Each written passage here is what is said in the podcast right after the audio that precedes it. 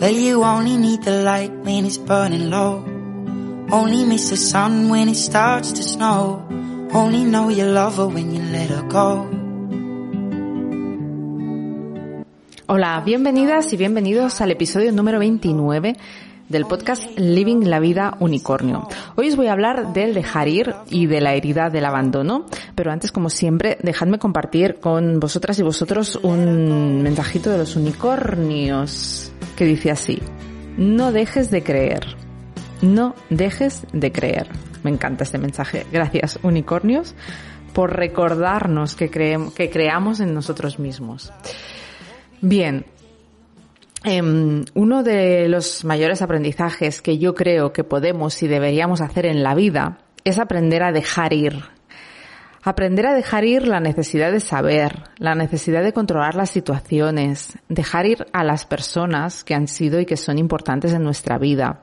Si aprendiéramos a dejar ir, nos evitaríamos gran cantidad de sufrimiento. Sí, es cierto que el dolor de una pérdida es inevitable, eh, las marchas, eh, cuando alguien se va, sea de la manera que sea, siempre duele. Siempre lo echaremos de menos. Pero el sufrimiento que ello nos comporte, o el drama que hagamos de ello, y el aferrarse a lo que fue y a lo que pudo ser, nos provoca una cantidad de dolor impresionante. Y no se trata de evitar el dolor, como os decía, se trata de no alimentarlo. En ocasiones nos cuesta dejar ir porque eso supone que se, que se active en nosotros la herida del abandono. No sé si es vuestro caso, pero el mío es así. Eh, yo cada vez estoy siendo más consciente de esta herida del abandono en mi interior.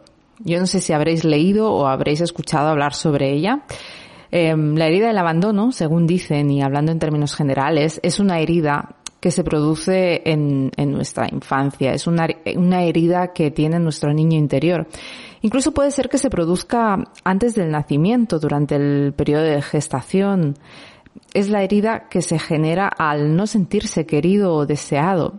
Y bueno, provoca una horrorosa sensación de vacío en nuestro interior.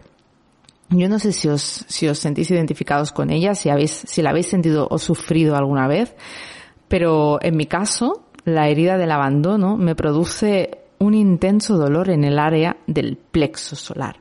Es como una sensación de vacío y de desesperación. Es un dolor emocional inquietante y difícil de gestionar. Como mínimo en mi caso. Me gustaría saber si sentís lo mismo o cómo, cómo os ocurre a vosotros si también sois conscientes de que tenéis esta herida. Esta herida, que como os decía habita en nuestro niño interior, y que inicialmente es totalmente inconsciente, pues bueno, yo soy consciente de que la tengo, pues no sé, ahora cuatro o cinco años y aún está ahí. Pues esta es la herida responsable de que nos relacionemos con la gente que hay a nuestro alrededor de la manera que lo hacemos. Y especialmente es la responsable de que nos relacionemos con nuestras parejas o con las personas que más amamos de una manera poco sana. Es decir, que lo hagamos desde la necesidad, desde el apego y no desde la posición del compartir sin más. En mi caso, como os decía, hace años que sé que convivo con esta herida y bueno, he estado trabajándome con más o menos conciencia esta necesidad, tratando de soltarla y he estado y estoy tratando de, de sanarla. Pero os confieso desde aquí que me resulta altamente complicado. Imagino que debe ser una herida profunda. Por, imaginaos, cuando tenemos una herida física en nuestro cuerpo, duele. Y duele especialmente, o sea, yo, por ejemplo, tengo una herida en mi mano desde hace un mes que me caí y se ve la marca en mi mano izquierda. La herida está ahí y bueno, en el día a día, ¿no? Pasado un tiempo, pues, pues no duele.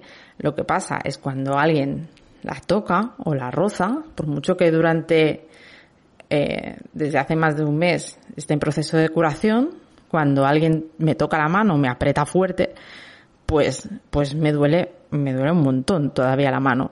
Pues con el dolor y con las heridas emocionales pasa exactamente lo mismo, que las heridas están ahí. Y entonces cuando alguien las toca, evidentemente sin querer, pues eso duele. Y duele mucho. O sea, duele, duele a morir.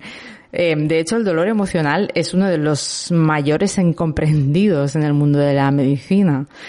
Sí está claro que los psiquiatras recetan, pastillas para, para combatirlos. Pero es que yo creo que no, que hay que sanarlos sin parches. Hay que sanarlos descubriendo su origen, sintiéndolos, tratándolos con mimo y amándolos. Em, en, este caso, en el caso de las heridas emocionales, es evidente que los responsables de, ese dolor no son las personas que provocan o que causan que esa herida duela o sea, no son las personas que generan esas situaciones que nos duelen. Los responsables o lo que hace daño es la propia herida que tenemos nosotros, no la persona que aparece en nuestra vida y que provoca esa situación. Esa persona es un simple mensajero que nos hace ver que tenemos ahí una herida por sanar. O sea, quiero dejar claro que nadie es culpable de nada, que tenemos que asumir al 100% la responsabilidad de nuestro bienestar. Y cuando alguien nos duele o cuando alguien nos hace daño, bien, podemos apartarnos y, darnos cuenta y sanarnos por nuestra cuenta y podemos o podemos comunicárselo y depende de la voluntad de cada uno acompañarse uno al otro en la sanación de ese dolor porque lo que está claro es que si yo tengo un dolor, probablemente la otra persona también la tenga, porque en general todos tenemos dolores emocionales de los que somos más o menos conscientes. Por supuesto, que cada persona debe hacer su sanación a nivel individual, o sea, una pareja o un amigo nos puede acompañar, pero debemos ser nosotros quienes tomemos la iniciativa para sanar y debemos ser nosotros quienes lo hagamos. Lo que pasa es que estaría, es bonito cuando te acompañan en el proceso, pero si alguien decide no querer acompañarnos, pues debemos dejar ir. Y bien, yo pensaba que, bueno, que en los últimos meses tenía esta herida más o menos sanada, porque realmente pues, pues no sentía, no sentía dolor, a pesar de que, de que la situación, eh, bueno, que, que, que, que, lo que me pasaba no, no era maravilloso, Em, pero, pero no, no, me dolía. Entonces pensaba que, que, había hecho un muy buen trabajo con mi niña interior, que la práctica del Hoponopono y las terapias habían conseguido que sanara, porque sentía que ya no me dolía. Eh, que a pesar de que sentía que me, que me apretaban, pues no me dolía. Entonces había conseguido vivir en cierto estado de paz, a pesar de que las circunstancias, de que las circunstancias a mi alrededor no eran las idóneas y las que a mí me hubieran gustado. Pero bueno, había conseguido, o creía que había conseguido aceptar eh, a todo el mundo tal y como es, entender a los demás y que sus actitudes y sus acciones no me afectaran, no me afectaran lo más mínimo posible. Creía que había conseguido aprender a dejar ir y aprender a que cada cual debe seguir su camino y que hay ocasiones en que los caminos se separan y está bien, desde el amor y el respeto, todo está bien si, si las decisiones se toman desde el corazón y según nuestro nivel de conciencia o según nuestro criterio en ese determinado momento. Entonces, pues eso que os digo, yo pensaba que había aprendido a dejar ir y que mi herida estaba sanada y me sentía en paz. Pero de golpe aparece otro mensajero de repente en mi vida, una persona en mi vida, que apenas en una semana me demostró que ese dolor seguía vivo. Lo único que estaba totalmente adormecido y lo había tratado de ignorar, pero el dolor seguía ahí. Y yo pensaba que ya no estaba. O sea, es curiosa la vida. Yo creo que es mágica. Y incluso, bueno, incluso no, y es muy divertida si desdramatizamos las situaciones. Aunque ya sabéis que yo eh, tengo tendencia a dramatizar soy un poco drama queen, pero si, si conseguimos eh, mirarlo todo un poco desde fuera y desdramatizar, es, es curioso ver eh, lo que pasa en nuestra vida, ¿no? Y, y, ver cómo las cosas suceden.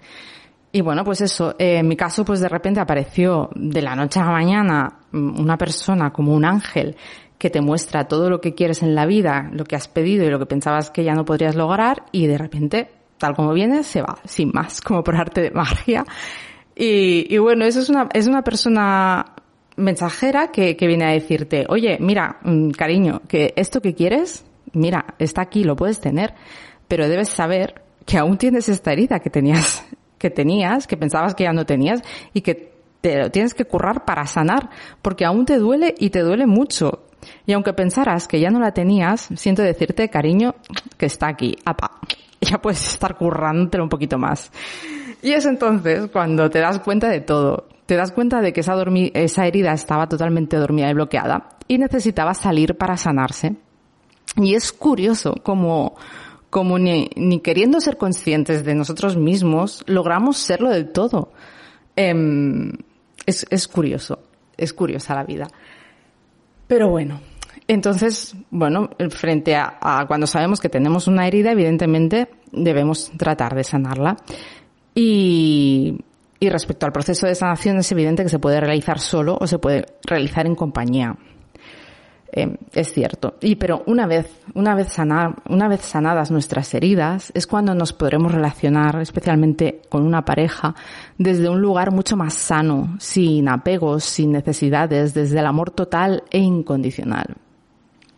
Y cada cual tenemos nuestras heridas y son ellas las que provocan que nos relacionemos como lo hacemos con la gente que tenemos a nuestro alrededor, especialmente con nuestras parejas, pues son esas personas más cercanas a nosotros.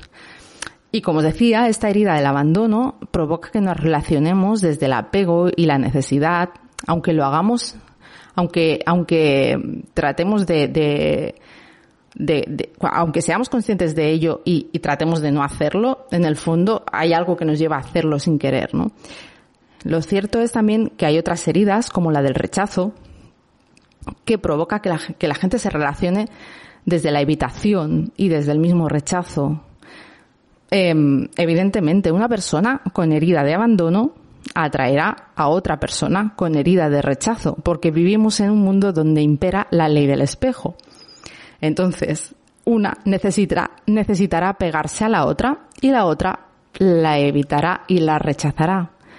Y ambas tendrán el mismo miedo, el sentirse abandonado o rechazado. Lo que pasa es que lo gestionan de manera diferente. Si no fuera así, no podríamos darnos cuenta de que tenemos esta herida y no nos permitirían sanarla.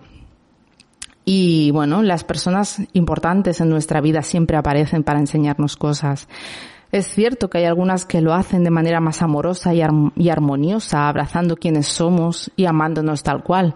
Y otras, pues lo harán de manera más complicada, eh, tocando nuestras heridas, haciendo saltar nuestras alarmas y provocando que salga ese dolor que debe salir para ser sanado y sin ser capaces de, de, de acompañarte en el proceso. Pero bueno, por eso creo que es importante embarcarte en, embarcarnos en relaciones conscientes, en relaciones donde podamos hablar abiertamente con nuestras parejas o con nuestros amigos de nuestras heridas, porque cada cual tenemos las nuestras. Yo hace poco tuve una discusión en mi casa con unos, con una amiga y, y, le comentaba a otra amiga el por qué reaccioné como reaccioné y fue debido a esa misma herida. O sea, no solo provoca que nos comportamos como lo hacemos con nuestras parejas, sino también ocurre con, nuestras amistades, con, nuestros padres, con las personas que tenemos alrededor, en el trabajo. Muchas veces eh, son, son estas reacciones inconscientes las que son provocadas por esas heridas que tienen nuestros niños interiores porque cada cual tenemos las nuestras y atraemos a nuestra vida a aquellas personas que las activarán. Pero lo bonito es que podemos decidir sanarlas y que podemos decidir sanarlas en compañía, abriéndonos por completo a la otra persona, mostrando nuestra vulnerabilidad, aceptando la de la otra persona y comprendiendo y respetando el proceso de cada cual. Pero bueno, para eso, evidentemente, las dos personas deben de estar en la misma página y no siempre es así. De hecho, la mayoría de veces no es así, pero bueno, no pasa nada. Aquí, como, como hablaba en el podcast anterior, eh, tenemos que aplicar esto de respetar los tiempos y los momentos de cada cual. Y nos cruzamos en nuestras vidas con personas especiales que nos hechizan para crecer, para evolucionar. Y cuando no nos podemos ayudar más en el camino o no sabemos cómo hacerlo, nuestros caminos se separan y ya está bien. Y es aquí cuando toca realmente dejar ir. Y sí, hay más heridas y hay más tipos de comportamientos, pero permitidme que me centre en la mía, que es la que más conozco. Y que quizás, bueno, pueda, pueda que también vosotros la tengáis y, y pueda que os, os, sintáis identificado con, con ella. Yo soy tremendamente consciente de la herida del abandono en mí y de cómo hace que me comporte, de cuándo me duele, de esa ansiedad que siento en mi interior cuando aparece, del miedo a no ser amada que me provoca, del miedo al rechazo, de la necesidad de tenerlo todo controlado y de esa necesidad de saber. Ok, estoy haciendo un máster en la herida del abandono. Sé que existe, conozco lo que provoca y ahora, ¿ahora qué? Pues sí, ahora lo que toca es seguir el proceso de sanación. Bueno, porque sí, porque creo que ya he estado sanándola un poquito en los últimos años. Porque madre mía, antes, hace años era espantosamente horrorosa y dolorosa. Y aún peor, era inconsciente. Y ahora bueno, es desagradable, pero un poquito menos. Y la toma de conciencia ayuda. Pero bueno, hay que seguir, hay que seguir trabajándonos la autoestima.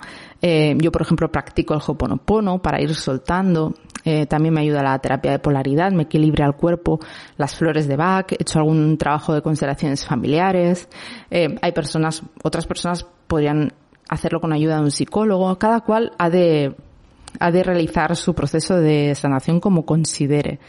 Pero bueno, es importante que nos demos cuenta de las heridas que tenemos y que tratemos de sanarlas porque muchas veces las causas de esa herida no serán por completo desconocidas.